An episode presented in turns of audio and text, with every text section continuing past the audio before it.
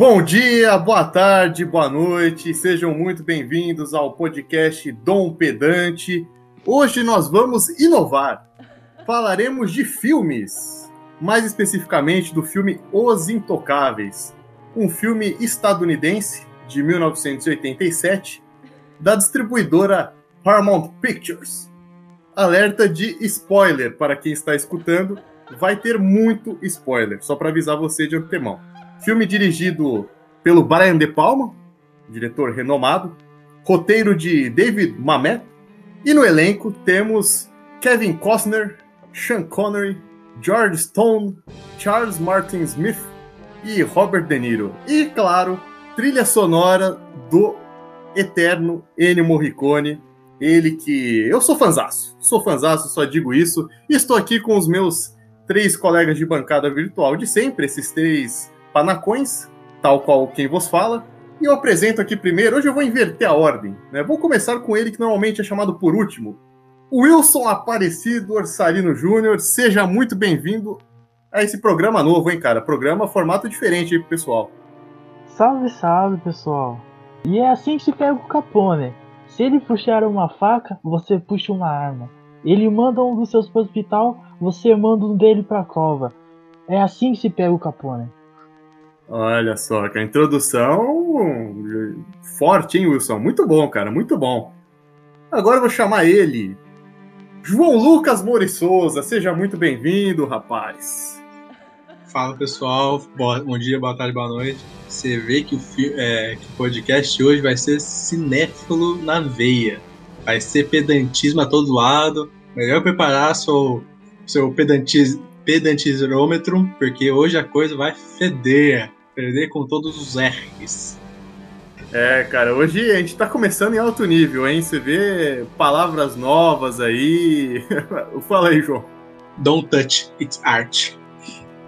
É, é, bom, o que, que, eu vou dizer depois disso aí, né? Bom, vamos seguir em frente. Agora, por último, mas não menos importante, Leandro Camargo de Oliveira, o famoso Peixão. Seja muito bem-vindo. Fala, galera. Bom dia, boa tarde, boa noite. Pois é, né? Toque em cinema, a galera já quer vir com elitismo babaca, mas tudo bem.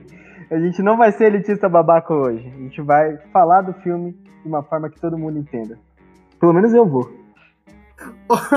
o, o peixe, o peixe já começou igual peixe-espada, tal qual está acostumado, né? Cortando tudo e a todos. Um peixe visceral, cara, ácido.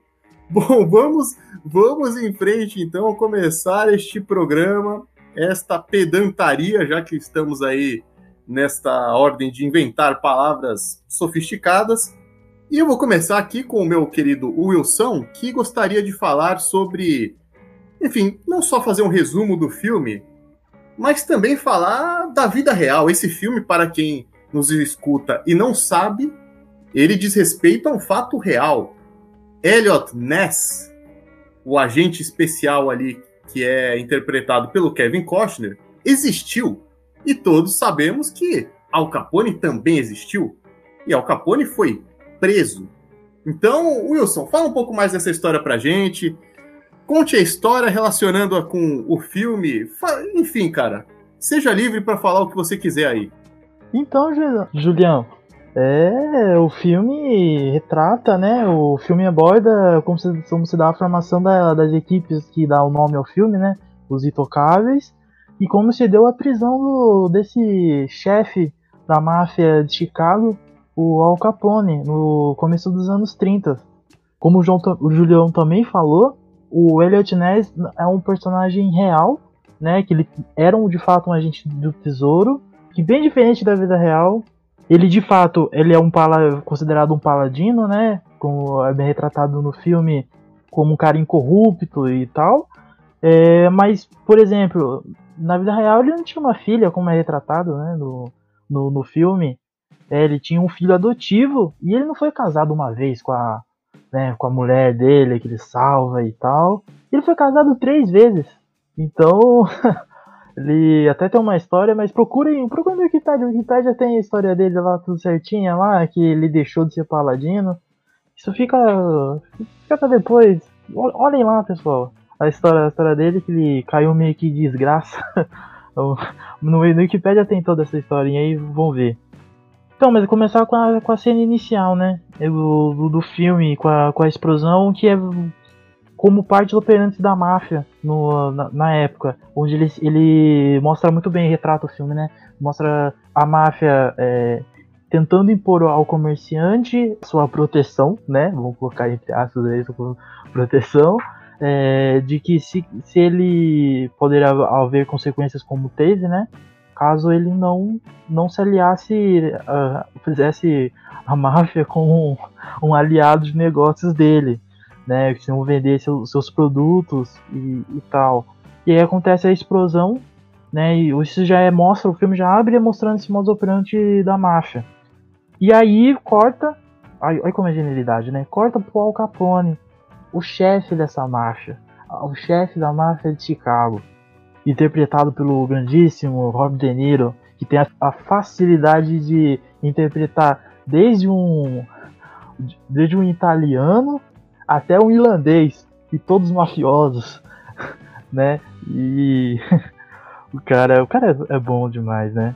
E o, ele, ele, interpreta o Al Capone, que foi uma grande celebridade, assim, a gente vai discutir depois sobre, sobre ele, mas foi, maneira geral, assim, ele foi uma grande celebridade no, no momento, e um, e um, um, mafioso que, por, por meio da violência, né, era muito conhecido por isso, ser um cara estourado e tal, por meio da violência ele ele, mostra, ele, negociava, vamos por assim dizer.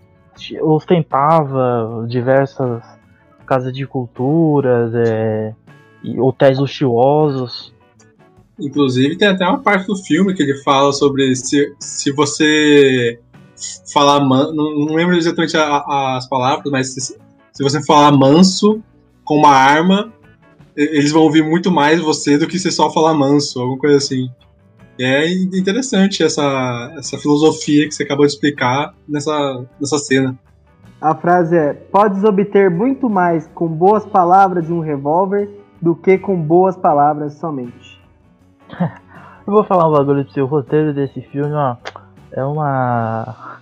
É uma obra em, obra em si, né? Ó, a, a frase que eu falei do começo, essas frases que vocês estão falando agora, retrata muito bem o personagem, assim. E a gente debate depois, mas Robert De Niro não tem tanto tempo de tela assim e é muito marcante, né? Por causa, por causa dos diálogos, pela encenação tal, é, é, Meu, é muito bom. E aí, o que, eu, o que eu acho mais interessante do filme, assim, é que, além de ser muito bom tecnicamente, né, falando, ele pega esse contexto é, mais por fim da, da lei em si, né, da, da lei uh, da lei seca dos Estados Unidos, né, consegue colocar questões que já estavam muito antes de estar tá rolando a, o contexto do filme, né? Por exemplo, é, a questão dos imigrantes. Porque você tem o, no, no, começo do estado, no começo do século, né? Você tem uma imigração constante de, de outros países, principalmente europeus, para os Estados Unidos, né? A terra da oportunidade e tal. Então, você tem questão é, religiosa, né? E você tem a vinda desses imigrantes para os Estados Unidos. E aí o filme retrata muito bem isso. Promete um personagem do saudoso é, Sean Connery, que ele era é, irlandês, mas você, você tem pelo menos dois personagens ali que ele sempre entra em o confronto pelo fato de eles serem italianos, que são o personagem do Andy Garcia, o, o atirador, e, e, você tem também o, o, o, o do assassino, né? Que ele até chama de carcamano, e tal, você vê um pouquinho do, de que rola essa, essa, essa vinda dos, dos, dos imigrantes, né? E olha que sensacional a frase também, né? Do, ah, muito bom roteiro, gente. Ele chega na casa lá e fala assim: é coisa de carcamano mesmo, italiano, vim, pra, vim com faca com briga de arma. É muito bom, gente. outra, outra outra cena importante, assim, para entender a contextualização, a cena na ponte, né? Que acho que é a cena, uma das cenas mais grandiosas do filme, é totalmente dentro do contexto do, do contrabando, porque muitas das, das bebidas que vinham para os Estados Unidos passavam pela fronteira do Canadá. Então é justamente lá que acontece a cena do filme, né? Tem diversas é, apreensões, né, relatadas de, de operações por lá que acabam é, prendendo contrabandistas, é, que tentando passar bebida para os Estados Unidos. E última coisa que eu quero apontar é a corrupção que existia da polícia, né? Que é muito, muito visada do, do, filme. Aliás, da polícia não, de todos os órgãos do governo. É, os mafiosos, como modus operandi mesmo. Eles pagavam, eles tinham uma folha de pagamento muito, muito cheia de, do próprio prefeito, que é muito aberto de que ele recebia propina na época, de políticos, né? de, de juízes, vulgo cena final, muito boa também, né? De, ele nem estava na folha de pagamento, o juiz, mas como a cidade toda, de fato, era era sub, havia suborno, né? Então meio que o protagonista é, jogou o verde, jogou certo, né? E, e, e, o próprio julgamento dele foi, foi algo que na época assim foi grandioso porque pela figura que o Al Capone era, né, figura pública, ele chamou a atenção de celebridade, de, de políticos, de todo todos os olhos estavam marcados para ele, né? É bom, Wilson. Bela, bela argumentação, como diriam os, os acadêmicos aí, né? Já que o peixe começou o episódio aí, já peixe espada, né? Falando aqui que todos somos pedantes, mas é tudo um clima de amizade, pessoal. Aqui somos todos grandes amigos. Fala aí, Wilson. Não, é que pedantismo até rola às vezes, né? Mas assim, amante do cinema primeiramente antes de pedante, né? Ih, rapaz, olha lá, o Wilson se posicionando, cara. Vai criar uma treta. Brincadeiras. Pessoal, aqui não tem treta, não, somos todos grandes amigos. Sobre isso que o Wilson comentou, eu acho interessante alguém, caso algum ouvinte saiba melhor sobre o contexto, algum dos meus colegas aqui de bancada para me corrigirem, mas uma cena que eu acho emblemática, no fim, que o Wilson estava contando do julgamento, na parte em que o Kevin Costner, né, que é o Elliot Ness, ele ele tá discutindo ali com o, com o grande capanga do Al Capone, né, que inclusive assassinou o Malone e tal, ele mostra que ele tinha o porte de arma e ele mostra por meio de um papelzinho que tinha uma assinatura do, do prefeito, exatamente. Eu não sei se era algo comum o prefeito escrever de punho uma autorização para alguém ter o porte de arma. Eu imagino que não. Imagino que não, né? Chicago, super populosa. Né? Acho que não era o modus operandi é, comum ali. Então, acho que diz muito sobre isso que o Wilson acabou de, de, de analisar sobre a corrupção de fato. Sobre essa relação das autoridades públicas com esses mafiosos, capitaneados ali pelo, pelo grande Al Capone, pelo célebre. Bom, o Wilson falou aí sobre o contexto é, da história em si que o filme narra, né? Inclusive comenta as, as, diferenças importantes que eu, eu não sabia, né? Assisti esse filme várias e várias vezes, me senti até culpado de não ter pesquisado se a trajetória do, do Ness era realmente aquela, né? E o Wilson aí contando para todo mundo que, que não é. Eu fiquei até surpreso, achei muito interessante isso. Mas agora, meus caros ouvintes, acho interessante a gente pensar no contexto de produção desse filme. Nós que somos historiadores, gostamos muito disso. Né? A gente gosta de usar filme, os filmes também como fontes para a construção do conhecimento histórico. Gostamos de analisar os filmes como documentos. Então, para isso, a gente tem que mergulhar um pouco naquele contexto da década de 80, década na qual o filme foi produzido filme que é de 1987. E o primeiro ponto que acho que deve ser destacado aqui é a conjuntura política dos Estados Unidos. Os Estados Unidos foram é, governados ali naquele período pelo Ronald Reagan, né, que inclusive é um ex-ator, um ex-ator. E ele, enfim, um governo de teor conservador, de acordo com as análises acadêmicas, e que no campo da economia, eu vou falar mais da economia porque é um ponto que influenciou muito no, no, no campo da produção cinematográfica, a gente tem uma, um grande processo de desregulamentação da economia. E nesse cenário, a indústria cinematográfica também foi afetada por essas políticas chamadas neoliberais adotadas pelo governo estadunidense. Então, o ramo do, do entretenimento ele acaba concentrando grande poder a partir desse contexto o que acaba o que acabou, melhor dizendo, favorecendo as produções do tipo blockbuster, como a gente está acostumado a falar. E a gente tem grandes símbolos disso, filmes dirigidos, por exemplo, pelo George Lucas, Steven Spielberg, né, os filmes da franquia do Star Wars, ET também, que é um filme do começo da década de 80, muito premiado. Até hoje não entendi por que não ganhou o Oscar de melhor filme, mas ganhou vários prêmios mesmo assim. Enfim, essa é, essa é uma crítica mais minha, né? É, então a gente tem vários desses blockbusters nesse contexto. É, foi uma política econômica que, que teve, entre várias das suas perspectivas, das suas políticas, das suas medidas, corte de impostos aliado a incentivos fiscais, o que acabou favorecendo muito as empresas multinacionais. Então a gente tem nesse período uma entrada de capitais mer do mercado financeiro, olha só, na indústria cinematográfica. E isso é algo que influencia muito no, nesse mercado, que acaba se transformando muito nesse período. Sobretudo, mercados auxiliares, que iniciam um diálogo constante e fundamental para esse novo tipo de produção no cinema. Então, produtos associados aos filmes, que é algo que podia até existir nas décadas anteriores, mas não naquele formato. E, a gente tem também mudanças nos estúdios, né, que, o que também é algo muito relevante para análise. Mudanças nos estúdios, tanto em relação às, às formas de administração, como no que diz respeito às pessoas que administravam esses estúdios. Então, eles passam a ser comandados principalmente por executivos profissionais.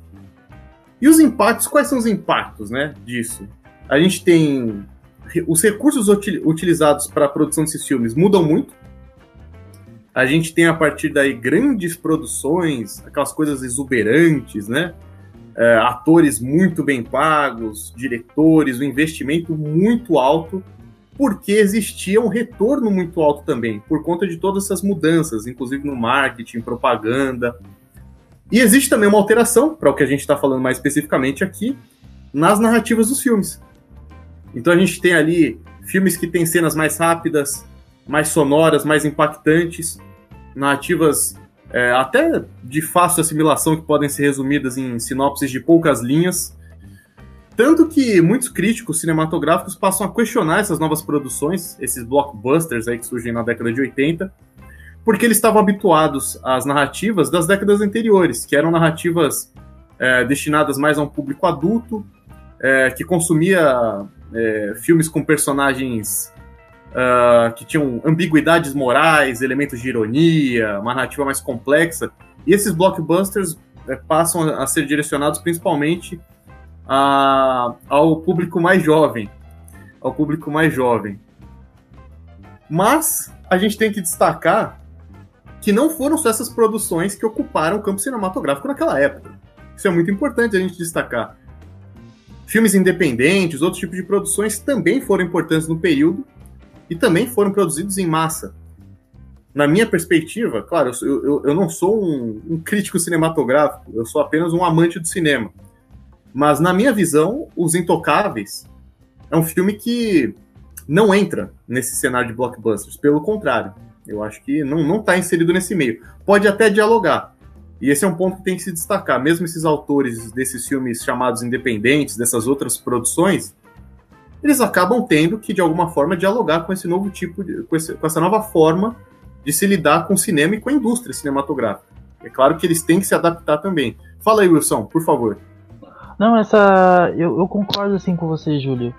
E eu acho que não dá pra é, se colocar nessa, nessa junção, esse filme especificamente, muito pelo.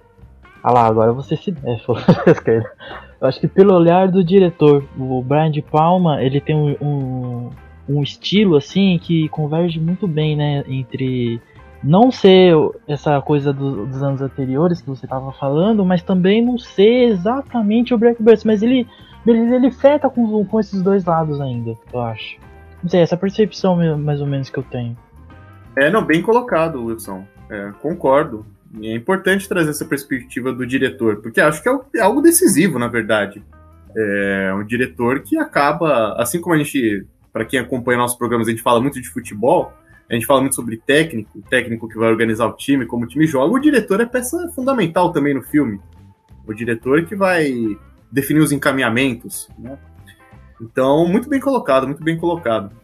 E nesse período da década de 80, ainda sobre essa questão dos blockbusters, dos gêneros, e isso que o Wilson até comentou da perspectiva do diretor, os filmes do gênero, não sei se dá para chamar como gênero, se alguém discordar pode, pode comentar e me fazer uma intervenção, por favor, mas o gênero de filmes gangster, né, vamos chamar assim, é, eles deixam de estar ali no, no centro da produção hollywoodiana na década de 80.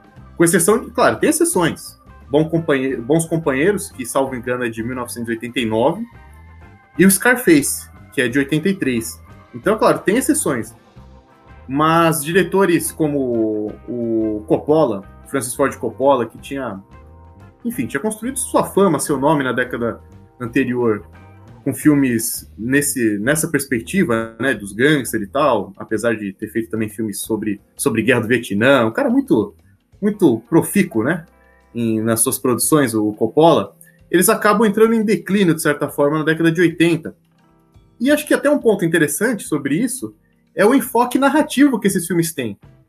Porque Os Intocáveis é um filme que tá falando sobre máfia, tá falando sobre o Al Capone, mas o enfoque da narrativa está na agência, agência dos, dos, policiais, das autoridades públicas.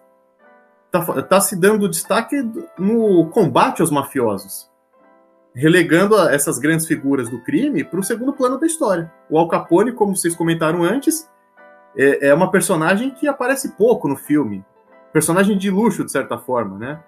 Que aí o, o, o Peixe vai falar mais sobre isso depois.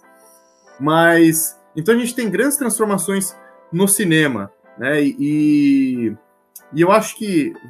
Wilson, Wilson também quer fazer um comentário, Wilson? Fale aí, por favor, manda ver. Você falou de, de gênero, né? Talvez, assim, se você pegar, vamos, é, pegar a comparação com agora, né? Você tem os filmes de super-heróis, que não necessariamente pode ser chamado um gênero, mas um subgênero dentro da ação, né? Então talvez esses filmes de mafiosos sejam um, sub, um subgênero. Muito bom, Wilson. Ó, Wilson é um cara que entende de cinema, né? Um cara que a gente conversou antes de gravar, é um cara entendido do assunto. E, de fato, acho que foi bem colocado, é um subgênero. É um subgênero, faz, faz bastante sentido. E, e para finalizar, para não estender mais ainda aqui, né, para falar, a gente, a, gente, a gente vai se empolgando quando a gente vai falando, né? É, as histórias das narrativas, é, elas tiveram, uma pergunta né, que, que poderia se fazer, essas narrativas elas tiveram então uma influência, por exemplo, dos valores conservadores do, do governo Reagan, né? Que, enfim, dessa agenda política que foi vitoriosa duas vezes seguidas nos Estados Unidos. Essa a importância do individualismo, de uma, de uma postura militarista, elas estiveram presentes nos filmes do período? Estiveram, estiveram. Nós temos alguns filmes que, que é possível ver bem essa, essa esse enfoque na questão do sucesso individual, da é, ética do sucesso, como se chama, também sobre essa questão militarista, o destaque para as Forças Armadas e tal. Mas é bom a gente dizer que tem vários outros filmes, é, houve vários outros filmes que foram numa, na contramão disso. A gente tem uma série de filmes que trouxeram para suas narrativas uma lógica diferente, sobretudo as produções que criticaram a Guerra do Vietnã. Teve vários, Platum, Nascido em 4 de Julho, Nascido para Matar, enfim. E Os Intocáveis, na minha perspectiva, é, eles podem até. É um filme que até traz para o debate essa questão, essa noção de moralidade. Enfim, o personagem, né? A personagem do Ness fala sobre essa questão de ser um paladino da justiça. Mas, querendo ou não, é um filme que destaca bastante a corrupção policial penso eu que é algo que não esteja tão dentro de uma caixinha de valores do conservadorismo estadunidense daquela época, que valorizava muito as forças policiais e as forças armadas. Então, acho que é, uma, é um primeiro aspecto que vai na, na contramão dessa agenda. E também a perspectiva de valorizar o trabalho em equipe dos Intocáveis. É um filme que, apesar de ter um personagem, uma personagem principal ali do Ness, que está sempre em destaque, os demais do grupo, né, o Stones, o Malone, o, o Oscar, eles aparecem a todo instante e são bastante atuantes. E, e o, o, Brian de Palma, o roteirista, o David Mamet, eles foram, na minha visão, bem, bem sucedidos nessa empreitada de, de construir uma ideia de uma coletividade ali. Eu acho que toda, todas, essa, todas essas personagens aparecem bastante. Fala aí, Wilson, eu também já Já falei demais aqui também, cara. Pô, por favor, é... No último comentário sobre, sobre esse assunto, você falou. É, juntando um pouquinho, né, que você falou agora e sobre o que você falou lá atrás sobre o blockbuster e tal. Pra mim o, é muito é, jornada do herói o filme, né? É muito isso, assim, um pouquinho. Você tem os, os papéis, mais os papéis secundários, muito bem estabelecidos, né? Dentro do filme. O, o do Andy Garcia é o policial, o, o bonzão e. e esquentadinho, né? Policial esquentadinho. Esquentadinho que ajuda. Que ajuda é, o protagonista. que ajuda, é. O, o, o, braço direito do protagonista, você tem o, o, o personagem do Sean Connery, que é o mestre, né? O, é o total mestre, assim, do protagonista. O Garcia seria tipo o neto do, é, do Tropa de Elite. Aquele cara esquentadinho, mas do bem, tá ligado? é verdade, é um, é um paralelo possível. É, eu acho que o Ness, ele entra muito nessa, né? Ele, tanto que ele acaba sendo destacado como a grande figura. Por, assim, mas eu acho que, ao mesmo tempo que existe essa coisa do block... De fato, existe essa questão do blockbuster do herói, concordo plenamente com você.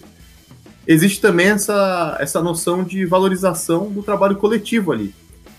Né? Tanto que o, o Oscar, que é o contador, ele é zombado pelo Ness tem aquela cena emblemática no escritório do Nes, né? Que, ele, que o Oscar chega lá falando sobre. Ó, oh, eu acho que dá para pegar o Al Capone aqui na sonegação de impostos. E o Nes ele dá risada, ele fala: O quê? Você quer pegar o cara pelo, pelos impostos? Ah, eu vou fazer, eu tenho coisa mais séria pra fazer da minha vida, meu filho. Sai daqui. Né? E é curioso que é isso que de fato pegou o Capone. Então é, é muito interessante, mas concordo com você, Wilson. Tem, tem muito essa perspectiva de um herói e é uma marca dessa época. Vamos lembrar que, pessoal, para os nossos ouvintes aí, que essa é a época do auge do Stallone. O Stallone, que é aquela figura imbatível nos filmes do rock, que eu adoro, inclusive, e do Rambo. Ele é a figura do invencível, né? Ele é o cara que você pode explodir uma granada no rosto dele, que ele, ele vai simplesmente é, limpar as cinzas do rosto e sair andando. Esse é o, esses são os personagens do, do Stallone naquela época. É interessante, João, que na última cena do filme tem um diálogo que eu acho genial, que é um diálogo no qual um jornalista ele aborda o Ness saindo do prédio, lá do edifício, e aí ele pergunta, né? Porque ele, ele fala assim, ó, parece que a lei seca ela vai ser revogada. E aí, o que você vai fazer diante disso? E o Ness dá aquele, aquele sorrisinho assim e fala, bom, eu vou tomar um drink. E aí isso abre, acho que é bom pra gente abrir a discussão sobre a lei seca, não é mesmo, João? Porque a lei seca, ela é da década de 20, salvo engano, e tem um impacto direto, obviamente, na narrativa do filme. Para falar, minha fala eu vou dividir, dividir duas partes. Primeiro falar sobre a década de 20, o que foi a década de 20, e depois falar sobre a lei seca. Por quê? A, a, a década de 20 foi um, uma coisa bem estranha nos Estados Unidos, vamos dizer assim. Foi uma época de muito conservadorismo. O Partido Republicano emplacou três presidentes seguidos, se pá até mais. Teve a doutrina Moore nessa época. É, foi um início, já que surgiu a discussão sobre a questão é, da, da imigração, da xenofobia e tal, foi um momento muito forte a xenofobia nesse período, principalmente com a restrição à imigração e cotas, é, fazer cotas de imigrantes, né? Teve também essa política no Brasil um pouco depois, é, mas já com Vargas os Estados Unidos já fez isso desde a década de 20. E também teve um caso interessante do caso Sacco e Vanzetti, é, que foram do, dois italianos anarquistas que foram é, condenados e presos executados, mas ele era inocente. É, parece que, se eu não me engano, o caso era alguma explosão de um carro, alguma. Não lembro, lembro certinho. Vou afirmar nada para não errar e tal. É, também a gente pode, é, pode dizer que, é, que, é uma, que é um período de muita prosperidade material. Os Estados Unidos estava bombando, velho. É aquele cara que tava patrão mesmo, com, com um crescimento absurdo depois da Primeira Guerra Mundial, então com, é um consumo absurdo. Então, e, e também é a época do jazz. Então, toda essa atmosfera de pro, prosperidade material, do jazz, que é uma revolução cultural, também tem um grande personagem interessante, uma, imaginário, para quem gosta de literatura, o Grande Gatsby a gente não é muito. Não é normal falar é, dos Estados Unidos de literatura, vamos dizer assim, que não tem grandes nomes, geralmente, tirando Edgar Allan Poe, alguns nomes, mas geralmente é, não se fala muito dos Estados Unidos na literatura. Mas esse filme, esse tem um filme, um livro, que é o Grande Gatsby, é basicamente o imaginário do que seria um, um americano naquela época. Falando nisso também, é um, nesse período também teve um aumento crescente, é, muito grande da, da Ku Klux Klan, com grandes, é, vários adeptos nesse período. Então é um período tipo de muita uma dinamicidade muito grande, principalmente conservadora. E o que por que eu estou chamando o foco desse conservadorismo? Por causa da lei seca. A lei seca não foi um, um fenômeno que surgiu naquela época. E foi um fenômeno até, até impact, muito impactante, como o Júlio bem colocou. É, basicamente, é, eles tiraram a segunda, a, a, quinta maior indústria da época e botou na ilegalidade total. Então é, é, é tipo, sei lá, não sei, pegar um produto, pegar soja brasileira e falar que não, soja é ilegal, ninguém pode mais comprar soja. É, é meio chocante até, tipo, e, e os, a parte do da lei seca impactou muito forte na, tanto a questão é, econômica quanto a questão social. Mas de onde vem isso? Ligas de, de diminuição da bebida e, e, até de proibição da bebida, chamada é, ligas da temperança, mas também tem, tem o nome de é, ab, abstemia. Então, é, tem as, as ligas de, de temperança e também a, a abstemia. Basicamente, a primeira é um pouco mais moderada, mas tem suas divergências. E a segunda é a proibição total é, da bebida alcoólica. Isso desde o começo do século XIX. E isso é, desenvolveu bastante e no, no começo do século XX cresceu uma, de uma forma que, que proporcionou a proibição. Mas não foi só nos Estados Unidos, não. A proibição da, da, da lei seca atingiu outros países, principalmente os países anglófonos, né? Inglaterra, Irlanda, Austrália, mas também países é, nórdicos, a Finlândia, agora não sei se é Islândia, Noruega, mas algum deles também é, teve momento de proibição. E o que, que consta essa lei? É, é a proibição da fabricação, transporte e venda da bebida alcoólica. E foi conhecido como, de um lado, como nobre experimento ou Prohibition Era. É, era da proibição se alguém quiser. É, versão BR. Que foi basicamente a, a 18 emenda na Constituição feita em 1919, que é, entrou em vigor, parece, em 1920. Então, é, é o período entre 1920 até 1933, onde proibiu a, a venda de, de álcool. E essa a proibição de venda de álcool teve efeitos contrários. O pessoal da, da temperança falava: ah, não, a bebida acaba, acaba, é, acaba com a família, ela aumenta a violência, aumenta a pobreza, o pessoal não fica, é, não quer trabalhar, fica improdutivo. Aconteceu justamente isso com a proibição. O crime organizado aumentou de uma maneira estupenda, estupenda negativamente, mas vocês entenderam. A corrupção ficou escancarada, o nível de pobreza e tal, tudo ficou muito mais, é, como eu posso dizer, abrupto nesse período. Proibiu, voltou essa questão do, do álcool com Franklin é, Delano Roosevelt, em 33, como uma das primeiras medidas. Porque, é, falando agora, tipo, dessa questão de, é, de desgaste que essa lei trouxe, depois de todo, todos esses anos, o que, que eu vejo, como que o filme aborda isso?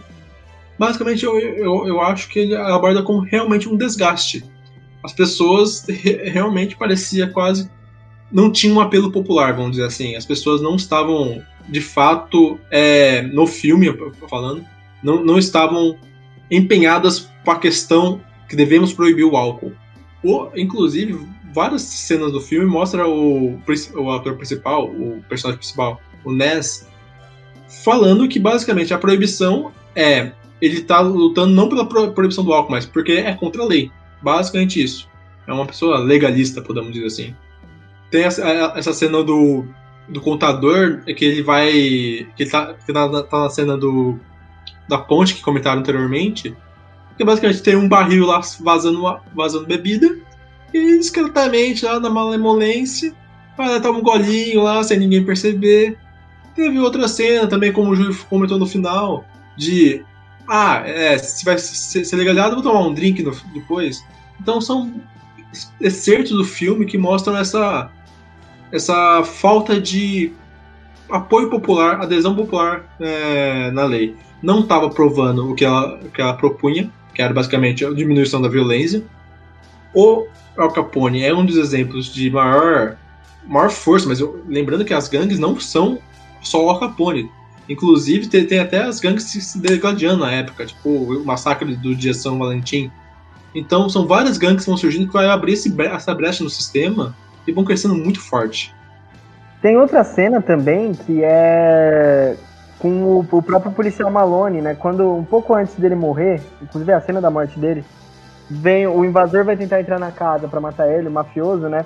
E quando ele persegue o Malone pela casa para saber onde ele tá ou não, o Malone tá retirando ali uma de dentro do, do forno, acho, né? Até ele retira uma garrafa, se não me engano, de uísque e toma um copo.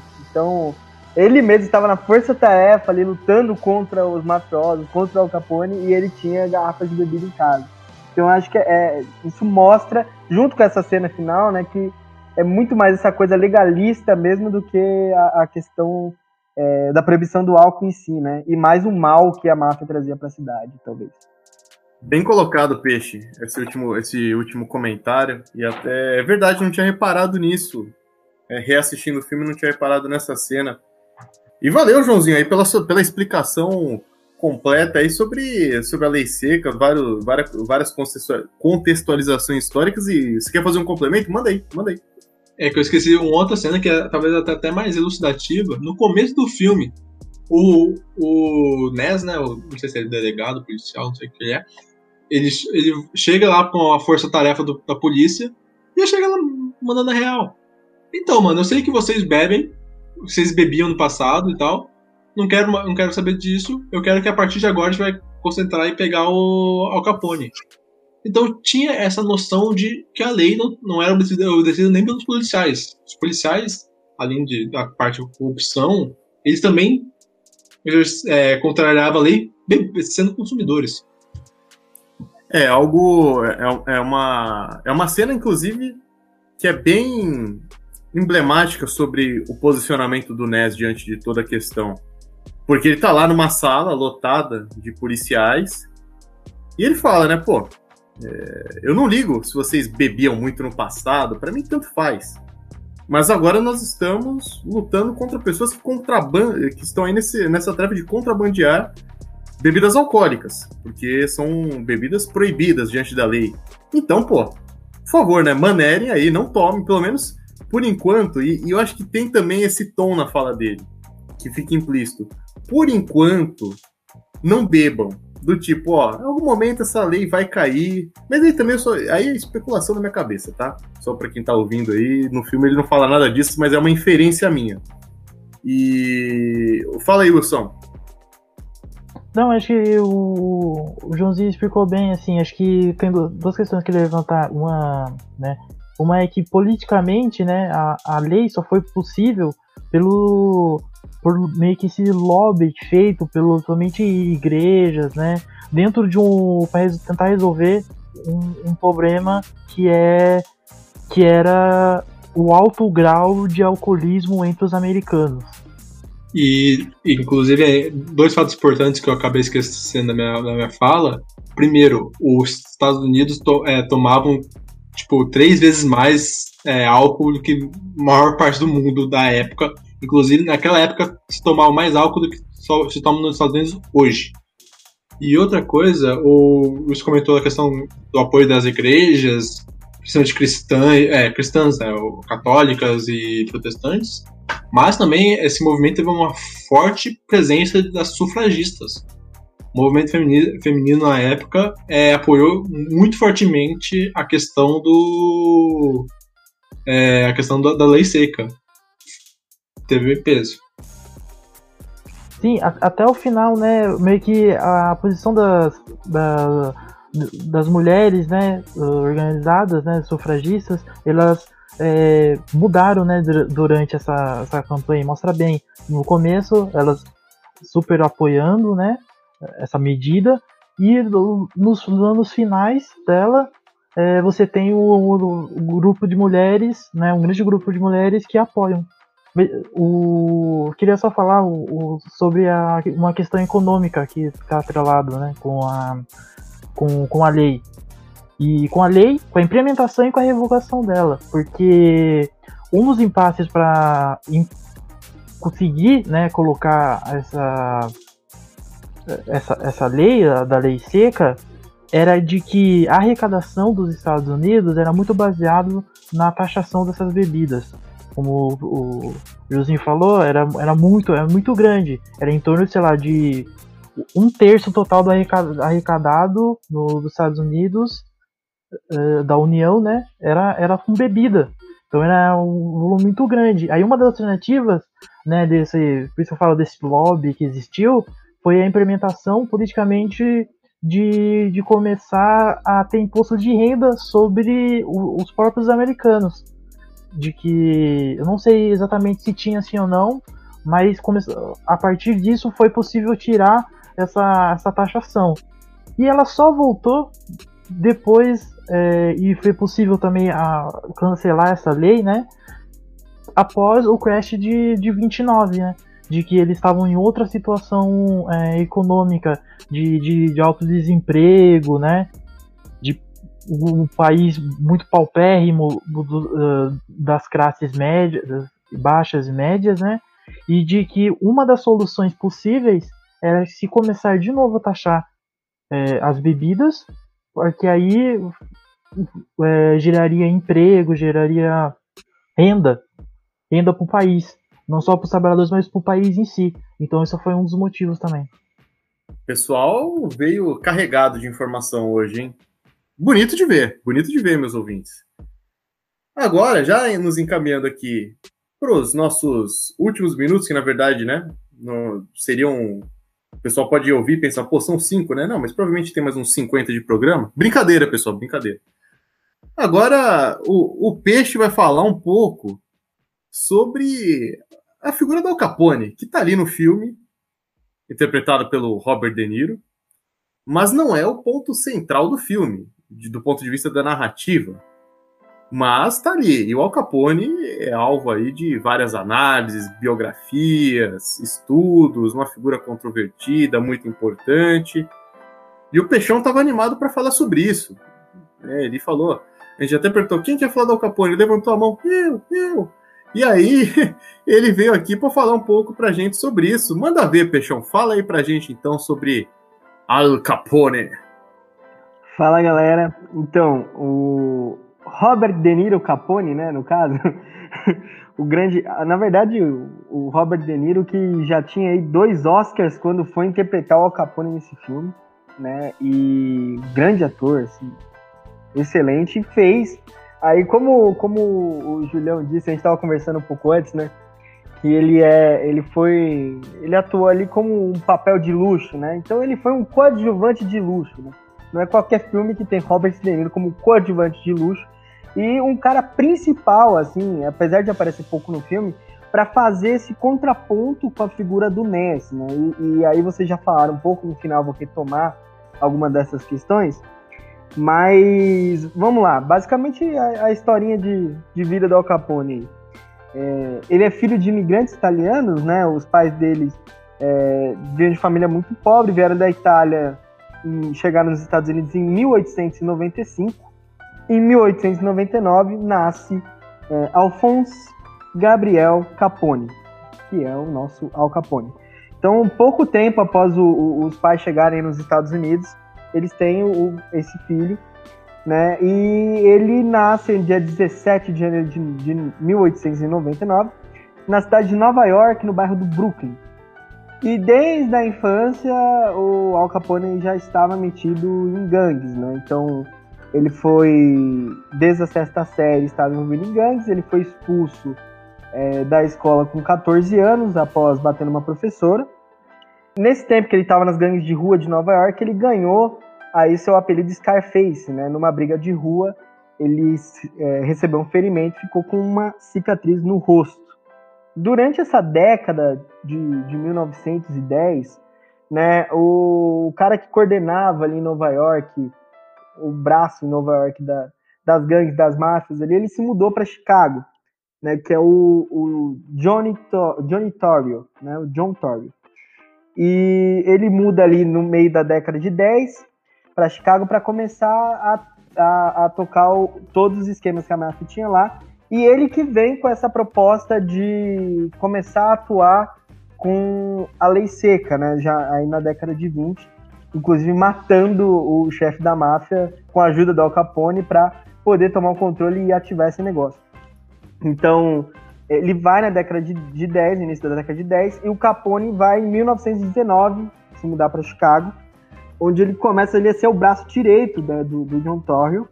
E aí eles começam, né? Tinha o sonho de unificar ali todas as gangues de Chicago numa única máfia toda poderosa e tal. Eles começam esse processo, mas em 1925 o, o Torrio sai é, da máfia, ele se aposenta, né? Após sofrer um.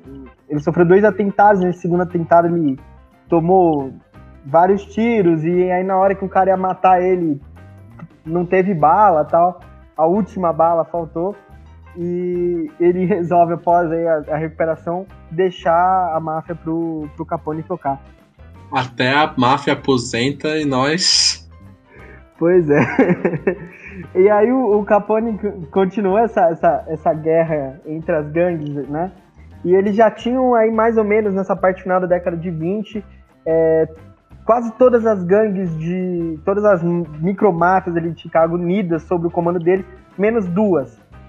E aí, em 1929, ele termina essa unificação, terminando com a máfia dos Bugs, né, a gangue dos Bugs, e acabando controlando, elimina todo mundo numa guerra que pegou a cidade inteira e, e ele elimina essa organização e acaba sendo comandante supremo do crime lá em Chicago, né? E aí, Josi, você falou de aposentadoria, só, só para dar o dado, em 1927, então Capone com 28 anos, já tinha aí 100 milhões de dólares é, como sua fortuna pessoal, né? É, em volta disso, 100 milhões de dólares. Então, o cara, os caras podiam se aposentar da máfia cedo, né? Isso vai até cair na sonegação fiscal, justamente aí em 1931, com a Força Tarefa do MES, onde o Al Capone é condenado a 11 anos de cadeia por sonegação fiscal. E ele vai para ser preso inicialmente na cidade de Atlanta, em 1932, onde ele fica dois anos e depois ele é transferido para Alcatraz, em 34. Lá ele contrai sífilis, começa a ter um, um um estado de saúde bem debilitado, bem frágil, começa a ter vários problemas. E após cumprir oito anos, ele, por conta do, do estágio avançado da doença e do seu estado frágil de saúde, ele consegue a liberdade condicional e ele vai e se retira para sua mansão particular lá em Miami Beach, na Flórida, onde ele continua, né, seus últimos anos de vida até falecer em 1947. Não, é, é, acho que é interessante falar dessa rolê do sonegação de impostos, né? Porque assim, é muito difícil ele declarar alguma coisa que tudo não ficava no nome dele, né? É o nome da esposa, nome do sei quem. Mas todos os mafiosos, né? A partir de um. Eu não lembro a data exata. O governo é, meio que pediu para meio que todos é, vão ser obrigados a declarar alguma coisa. E o vários mafiosos começam a declarar, menos o Al Capone. O Al Capone foi um dos que não declarou e por isso ele foi pego, né? Que ele não não acatou isso aí, falando que sob justificativa de que ah, eu, eu não trabalho, né? Se vocês veem meu estilo de vida, eu, eu gasto muito mais do que eu ganho. Então não tem por que eu declarar, porque eu não tenho nada para declarar. E aí ele acabou pego nessa esse esquema. Nessa parte da, da chacota, né? E o filme pega isso muito bem. Tipo, quando o Ness faz chacota com o, o, o Oscar, né? Que fala que quer pegar ele por sonegação fiscal. Tipo, com tanto crime, você vai pegar o cara justamente por sonegação fiscal e fica matando esse filme inteiro. até que a, a cena em, em, que eles conseguem é, o dado principal é muito interessante, porque eles estão indo pro, pro Canadá no avião, né? E aí tá, tô, né, tá dormindo, o Oscar chega nele e fala, ô, ó, ele tem tal, tal, tal, tanto dinheiro, né? Que ele chega com esse negócio de 100 milhões de dólares tal. Ele tem isso de dinheiro e, e talvez por aqui, aqui, aqui chegue em algum lugar tal. É, mas aí ele fica, mas como a gente vai ligar? Ele acorda e fala, mas como a gente vai ligar o Al Capone a isso? Aí ele fala, mas ainda não, não tem, esse elemento eu ainda não tenho. Aí ele fala, então vai dormir, Oscar. Não, não me enche o saco, a gente tá indo pro Canadá e tal. E quando dá essa cena da ponte, né? É, logo após eles prenderem aí, os mafiosos foram pegar a carga de bebidas. O, existia ali, tava com um dos contadores do Capone estava lá com um livro caixa, onde tinha todas as informações. E ali eles conseguiram fazer essas ligações de empresas, de lojas, tudo que estava vinculado ali com esse dinheiro que circulava da máfia é, de Chicago, né? E aí é, é importante lembrar né, que a, a, máfia não tratava exclusivamente da questão das bebidas. Né? A máfia de Chicago é, controlava tanto as casas de prostituição como as bebidas e os cassinos de aposta ilegal. Então era todo esse bojo de dinheiro que, que financiava essa vida do, do Al Capone, essa, essa vida de rei, que, que o, o, o, Robert De Niro faz muito bem isso que faz um, um, contraponto até com o próprio título do filme, né? Que são os intocáveis, que é como a equipe ficou conhecida, mas de fato quem se comporta como intocável no filme é o Capone, né? Que ele é uma figura carismática que é, tem sua postura cruel. O, o filme mostra isso quando ele assassina uma pessoa com, com um bastão de beisebol, tal, uma cena bem violenta mas que é esse cara carismático, que tinha, tem uma aura venerada pela mídia ali de Chicago, os jornalistas é, perguntam para ele, ele respondia, todo mundo dava risada, essas frases icônicas é, que, que, ele soltava tal, como ele tivesse essa, é, é, essa impressão de ser um herói, um anti-herói, talvez aí, do povo nessa época, justamente por. É, ele fornecia é, essas bebidas nessa lei que, que ninguém tava mais dando bola, né? E, e ele fornecia todo, tudo isso pra, pra galera. E, e, eles mostram outro aspecto do Capone também, e isso linka um pouco com a história do fato né, de já criança ele conseguir se envolver em gangues, conseguir a própria cicatriz, que é esse lado brigão e, e, e, até desesperado, como é mostrado, quando ele cai, rui tudo no julgamento, né? Ele quer partir para cima do Nes, o Nes encara ele no filme e, e eles tem esse, esse lado bem dessa veia violenta tal. E um clima de corrupção que todo mundo sabe, né, que já foi tratado pelo, pelos colegas aqui, que é essa compra da, da, da, folha de pagamento da prefeitura em vários, em vários cargos, né, que deixa até muito, muito engraçado, porque é, foi muito fácil. Quando a, a força-tarefa no filme vai fazer a primeira batida, foi muito fácil encontrar a destilaria, porque a destilaria que fabricava as bebidas era em frente à delegacia de polícia. Então, passa esse, esse lugar, e aí eu queria entrar depois um pouco com essa questão também da, da, da, do individualismo que o Julião colocou, que é tipo, só precisava alguém fazer alguma coisa para começar a mudar essa história. Tipo, o filme meio que passa essa impressão, que era fácil é, você achar que todo mundo sabia onde o Capone estava, onde eram as operações, só que todo mundo comprado e ou com medo, né? E ninguém fazia nada. E aí essa imagem do Nes dentro da própria polícia, né? Talvez como é, o moralista em uma época imoral, em que ele tem uma frase quando eles vão fazer a primeira batida, uma batida que dá errado, que ele fala: "Vamos fazer algo de bom". E quando a batida dá errado, ele vira chacota nos jornais e tal. os próprios policiais começam a zoar ele e falar: Porra, mano, ele falou, vamos fazer algo de bom. Tipo, cara louco tal, não sei o quê. E é isso, né? É, é meio que. Não, não sei se nessa junção de individualismo propriamente dito, mas a, como a junção de talvez poucos indivíduos ali pudesse trazer essa, espírito de equipe para fazer algo de bom. E aí eu queria que vocês comentassem um pouco sobre isso aí. Peixe contou, contou a vida em minúcias aí do Al Capone. Aliás, muito bem contada, muito bom, Peixe. um breve comentário antes de eu responder em cima do que você acabou de falar. Você, você citou a prisão de Alcatraz, que é tão emblemática e famosa que virou objeto de dois filmes famosos. O Homem de Alcatraz, que é um filme que eu gosto muito da década de 60, com o Burt Lancaster, que é um ator que eu acho muito bom. E também o filme do final da década de 70 com o grande Clint Eastwood. Você vê, vocês viram que hoje eu estou gastando na pronúncia de nomes estadunidenses. Que é A Fuga de Alcatraz, que é outro filme muito bom. Então é uma, é uma prisão bem conhecida de fato, bem conhecida, virou até filme. Mas assim, PG, eu, eu concordo com o que você disse, que o filme é, tenta passar essa ideia de uma, uma, uma, moralidade. E ele é, um, ele é uma personagem o, o Ness que preza por, essa, por esse legalismo. Mas, ao mesmo tempo, eu acho que é uma visão que faz muito sentido do ponto de vista dele. Que ele é bem coerente dentro da personagem dele. Porque ele é um cara que, querendo ou não, né, ele trabalha pela lei, em tese.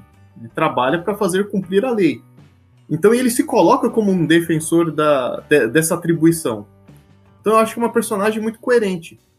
E tanto que ele, ele busca figuras que sejam minimamente parecidas, que pensem parecido com ele nessa do ponto de vista de combater a ilegalidade.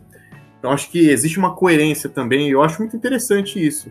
É, e queria dizer que a frase do a, a, classificação do peixe sobre Al Capone de ser um, um anti-herói ou um herói do povo, isso é inferência dele, tá?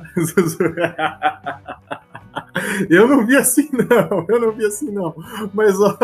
O tratamento que a imprensa dava para ele transparecia isso em tese. Eu tô perguntando se vocês acharam isso. fala aí, fala aí, João. Tudo bem. Fala aí, João. Cara, eu acho uma coisa interessante da, da figura do Al Capone nessa, nesse filme é que mesmo que, que tendo, tendo cena de medo, tipo, de, de uso do medo, a principal arma do Al Capone não era o medo, era não vou dizer a confiança, mas a, a, o, a, o suborno. O suborno, comprar as pessoas. Se eu não me engano, as cenas de, tipo, real, real violência, tipo assim, é aquele negócio. Todo mundo sabia que ele era violento. Ninguém mexia com ele para deixar ele violento. Então ele não precisava ser violento. E ele só, só utilizava das ferramentas boas, vamos dizer assim, que não interferia o, o negócio. É, e, e, sobre a figura do, do, policial, eu acho ele um, um tipo um, um, um, cara que tem seus princípios morais muito bem delimitados, por exemplo, diferente do, do Malone, que era o outro policial. O Malone bater, é, bater em, no contador depois da, da, da apreensão do, da ponte era uma é, torturar, é, é, bater no interrogatório, era uma coisa muito plausível de fazer. Pro NES, não. Pro NES não era algo que se deveria fazer. Bater em testemunha não, era é, investigado, é, não, não, não se deveria fazer. Então é interessante ver os tipos de personagens que estavam compondo esse força-tarefa para compor, é, para prender o, o Al Capone também. Inclusive, Joãozinho, eu acho que essa sua fala inicial de tipo, dele não precisar utilizar da força necessariamente é, resume muito bem o que é aquela frase que, que, que, você falou e que eu li logo, logo depois, que era é, é mais fácil a gente ter o revólver e a conversa, a palavra né, na mão como objeto do que ter só a palavra. E, e aí uma coisa, uma coisa é, característica do Malone que eu fiquei pensando ao longo do filme, porque depois ele muda essa abordagem, ele realmente é violento com as pessoas que ele prende e tal. No início, quando ele fala com o, o Nes na cena da igreja, ele faz essa, essa ilação, né? Tipo, ah, se o, o cara se o cara atira no nosso, a gente mata um deles tal.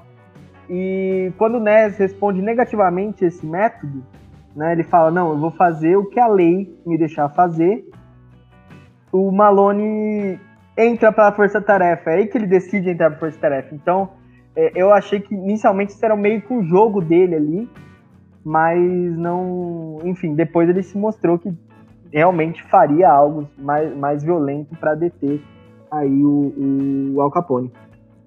É verdade, tem, tem essas diferenças. Fala aí, Wilson, manda ver. né, eu ia falar sobre o. Bom, começar falando sobre o Nés e o Malone, né? Eu acho que o, o, Nés, o Nés é de fato o paladino, tudo, né? O Malone já é o cara mais de, de situação, assim. Ele, ele, ele tem a noção de que para aprender, né? Olha a frase que eu comecei, né? O, o podcast. Ele tem noção que ele tem que fazer a mais. Tudo que a lei não já. É, a, onde a lei vai, não vai prender o cara. E de fato é, e o, e, o, e ele tem consciência disso, né? o Malone. E sobre o, o Al Capone, né? O Scarface.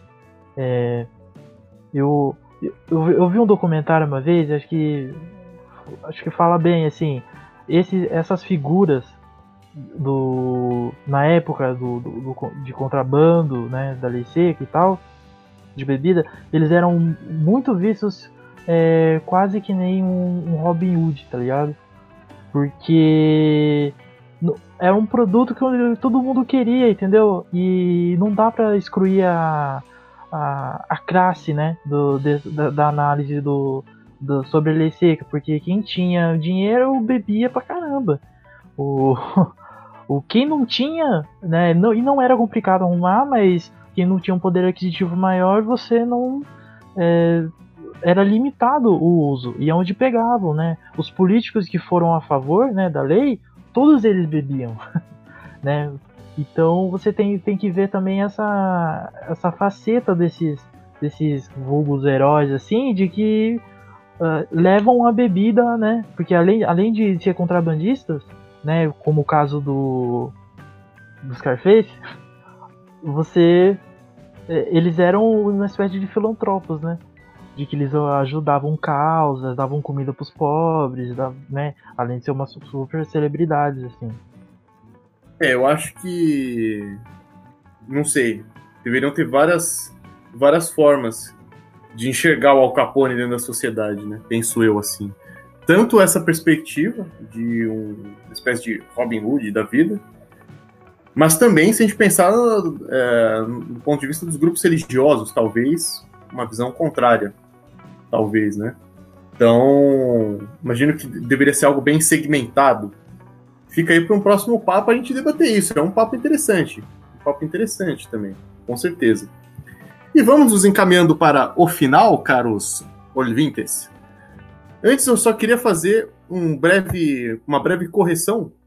Correção em mim mesmo eu falei muito sobre, enfim, eu falei sobre o contexto de produção do filme e esqueci de citar a fonte da qual eu peguei a maioria das, das informações, que é um artigo escrito pelo Rodrigo Cândido da Silva, chama As Mudanças do Cinema Hollywoodiano nos anos 1980, produção narrativa do cinema blockbuster na era Reagan. Ele que é da Universidade Federal do Paraná. Então, dando a devida referência, peguei as informações do seu artigo. E fala aí, Wilson, manda aí. Não, porque eu falei que eu assisti um certo documentário, mas eu não falei o nome do documentário. O documentário chama Prohibition, né? Que, que é o nome da, da lei lá nos Estados Unidos.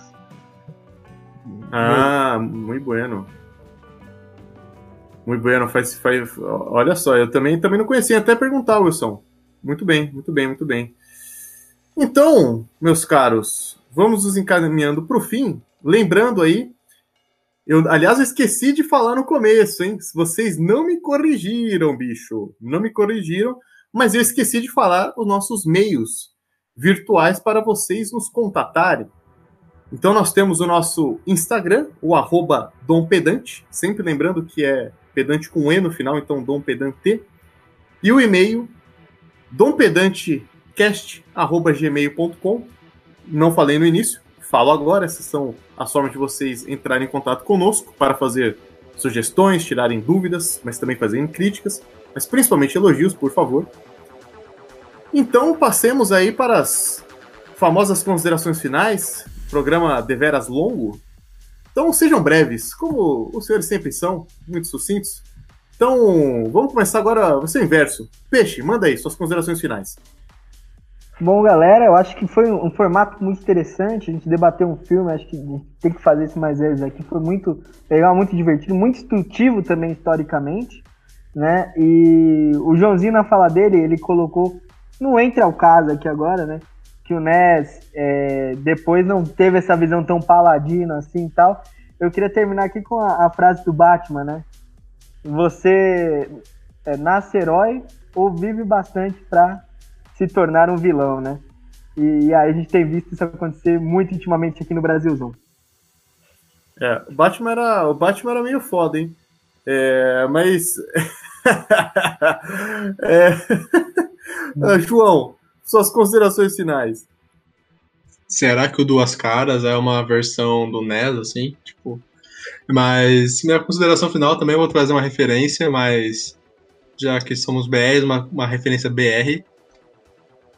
É uma música. Ei, Al Capone, vê se te orienta. Assim, dessa maneira, Chicago não aguenta. Já sabem do teu furo negro no imposto de renda. Só quero dizer isso. Eu esperava algo bem diferente, mas mandou muito bem, cara. Muito bom, muito bom. Raul Wilson, Wilson, suas considerações finais, por favor. Ah, ser muito breve. Gostei muito, rapaz. Vamos, tem que fazer mais vezes isso daí. Com certeza, Wilson. Com certeza, também acho. Temos que falar de outros filmes. Aliás, é um filme. Outra coisa que eu esqueci, um filme muito vencedor nos prêmios também.